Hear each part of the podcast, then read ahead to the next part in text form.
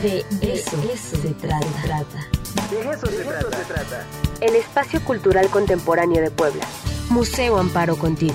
De eso se trata.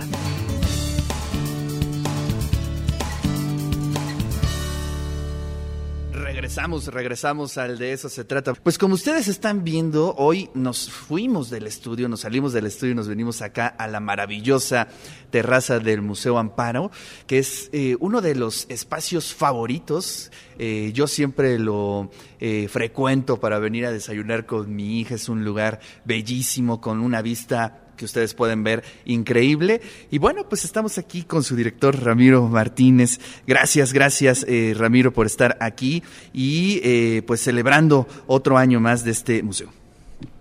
¿Qué tal Ricardo? Buenos días. No, gracias a ustedes por acompañarnos en esta, en esta fecha que es muy especial. Como sabes, cumplimos 31 años el pasado 28 de febrero y celebrando contentos, primero porque estamos abiertos. Sí, eh, Después de un par de añitos, ¿no? con, sus movimientos. exacto. Cierres y aperturas. Pero bueno, ya creo que eh, la situación ha ido mejorando. Estamos ya abiertos desde hace un año a partir de marzo. Y eh, pues ya retomando poco a poco las actividades presenciales, sin dejar de lado obviamente la parte virtual, que como sabes eh, se convirtió también en una, en una herramienta importante de nuestro trabajo. Entonces la idea es seguir con este plan híbrido entre presencial y, y virtual. Oye, descubrimos esa parte que la verdad para ciertas personas, sectores, resulta muy eh, viable, ¿no? Es decir, por ejemplo, todo el, rollo de los eh, talleres para niños, ¿no? Creo que es algo este, que se descubrió y que se está aprovechando muy bien, ¿no? Sí, mira, veníamos trabajando ya desde hace, desde antes de la contingencia, ya todo lo hacíamos en eh, las pláticas, todo se hacía streaming. Los talleres, sí, como mencionas, ese fue un descubrimiento porque eh, no sabíamos cómo, cómo podía funcionar, pero como mencionas, sí, funcionaron muy bien. Eh, y es una oportunidad también a gente eh, que no tiene, que no puede venir físicamente al museo, que está lejos de, que no está en la ciudad, que está en, otra, en otras partes. Funciona perfecto, ha sido interesante, también hemos aprendido también en el manejo ya de la tecnología. Creo que, ahí, Todos nos metimos a capacitación turbo, ¿no? Express. Express. Pero te digo, creo que, que ahí la llevamos bien. Sí. Estamos, seguimos aprendiendo, porque como sabes es una, es una cosa que se mueve casi semana por semana. Entonces, ya. Eh, pero te digo, contentos de ya poder eh, presentar esta parte, esta parte presencial y virtual. Y siguiendo, siguiendo con los proyectos que, que tenemos, algunos de ellos que teníamos desde hace dos años, que se quedaron un poco en el, en el, en el aire, pero ya aterrizándolos y retomando, repito, un poco la actividad eh, normal, si es que la normalidad, o sea, se puede. Sí, ya no sabemos se este, puede cómo usarla, ¿no? Si entre comillas, con asteriscos, no sabemos cómo, pero este, platícanos un poco sobre las colecciones, ¿no? Este, estas tres rutas que tiene eh, el museo, seguramente mucha gente ahorita nos está viendo, se está interesando, eh, y tenemos esas tres perspectivas que en estas casas que aloja el museo, pues coinciden, dialogan. Eso es algo bien interesante. Sí, mira, como sabes, eh, el museo había trabajado sobre dos líneas, que era la de la colección del México antiguo y la segunda sobre la colección de arte virreinal y siglo, y siglo XIX. Hace ya tres años y medio empezamos a, a planear la mostrar parte de la colección de contemporáneo mexicano que tiene, que tiene el museo, a mostrarla ya de una manera permanente eh, y que se integrara a esos otros dos, dos ejes. Entonces, esto lo abrimos hace un año precisamente en el aniversario, lo abrimos cerrados, por decirlo de alguna manera. Entonces, creo que es importante porque te da una visión de 3.000 años de, trabajo, de trabajo artístico en el, en el país. No creo que existan muchas instituciones en, en, México que puedan, que te den esa, esa oportunidad. Generalmente tienes que ir de un lado a otro. Aquí vas de un grupo de salas a otro grupo de salas. Y, considero que sí te, te da una visión eh, más rica del trabajo, tanto del trabajo eh, del México antiguo como del trabajo de la colonia y el trabajo contemporáneo. Muchos nos damos cuenta también de que muchos artistas contemporáneos trabajan con referencias tanto eh, prehispánicas como coloniales. Entonces te digo, este ir y venir creo que creo que enriquece la, enriquece la visita y también despierta una serie de de inquietudes que desde lo que se trata nuestro trabajo, ¿no? Y de que tú por tu lado sigas sigas investigando después. Oye, y de forma paralela también es eh, bien importante subrayar eh, la producción editorial, ¿no? Que tiene el museo. Eh, hace unos meses se publica el libro, un libro majestuoso sobre el México antiguo, que pues también vale la pena que nos comentes. Sí, mira, ese fue, si bien arranca, arrancó el, el proyecto también antes de la, de la contingencia. Eh, fue en, eh, sobre todo en el 2020 que el trabajo fue, fue duro.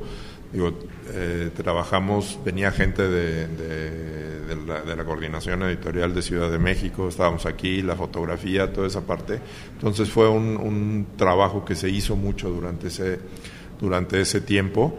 Y sí, el libro de, la colección del México Antiguo forma parte de tres libros con los que celebramos los aniversarios del museo eh, y que van, eh, muestran los tres ejes de, trabajo de, las colecciones. Y sí, estoy de acuerdo, estoy muy satisfecho con el, con el trabajo que se hizo del, libro. Creo que es una, es una muy buena publicación y e invito a la gente a que, a que lo, lo vea. Claro. Oye, eh, ¿qué plan tenemos? Estamos celebrando 31 años. Eh, un poco a mediano plazo, a futuro, eh, ¿qué, va a plantear el Museo Amparo? Mira, seguimos con las líneas de, exposiciones que hemos venido trabajando los últimos 10 años, que es una mezcla de, proyectos con artistas mexicanos, con artistas latinoamericanos, con artistas extranjeros seguimos con, ese, con, esa, con esa línea. Eh, este sábado presentamos al público y también enmarcado en, el, en, el, en marzo, que es el mes de la mujer, un proyecto que se llama Marcela, Porcelana de Mariana Delecamp, que es, uh, es, un, uh, es un video con algunas uh, esculturas cerámicas que realizó estará disponible para el público a partir de este, de este sábado. Invito a la gente, que es un proyecto muy padre, entonces sí vale mucho la, vale mucho la pena que vengan a, verlo. Y posteriormente, ya hacia el verano, tenemos una exposición de la artista peruana Sandra Gamarra, que trabaja eh, con referencias eh, coloniales. Mm. Eh, va a producir obra aquí en Puebla. después también tenemos a la dupla de Rivero, eh, Rivero Lake y Carla y Francisca Rivero Lake y Carla Berea, que harán una, una instalación en el, en el vestíbulo.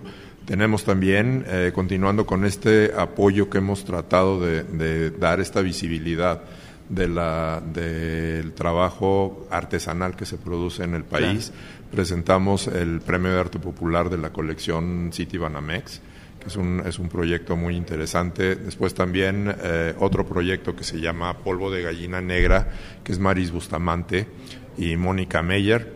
Eh, después, y ya un poco más hacia, hacia finales del año, una exposición de fotografía de fotografía de Toledo que él, que él produjo y de, la, de las colecciones que, que él creó. Es un proyecto muy, muy interesante.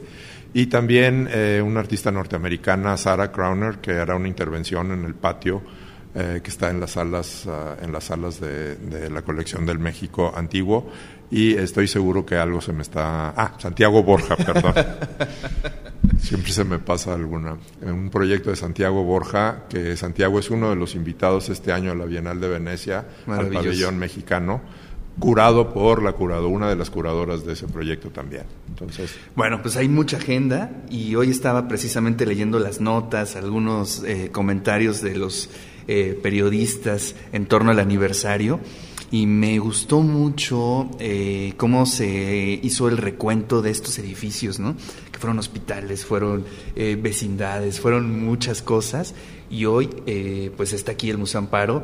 La verdad es que es una relectura bien interesante de nuestra misma historia de Puebla y creo que este espacio vale mucho, mucho la pena para que venga la gente, para que eh, lo habite, para que pueda entablar estos diálogos con todas las colecciones y que esté aquí, ¿no? En esta también en esta terraza maravillosa que en verdad creo que es de los puntos ya referencia eh, de la gente que visita Puebla.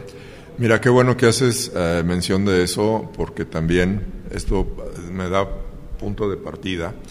Eh, hemos, tenemos una serie de publicaciones digitales que están accesibles a través de nuestra página, de nuestra página web, eh, que hablan sobre las colecciones y también durante, durante estos dos años se trabajó una investigación de los edificios, que la historia de los edificios básicamente es la historia de Puebla también, el desarrollo.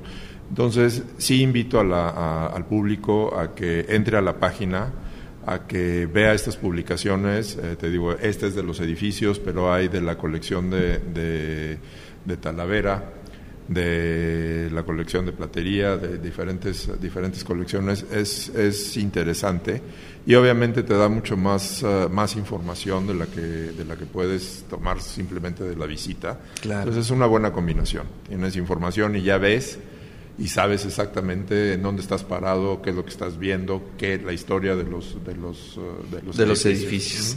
Ramiro, muchísimas gracias y gracias por la invitación. Aquí estamos muy contentos todo el equipo de Radio y TV WAP y te lo agradecemos mucho. No, gracias a ustedes y siempre bienvenidos.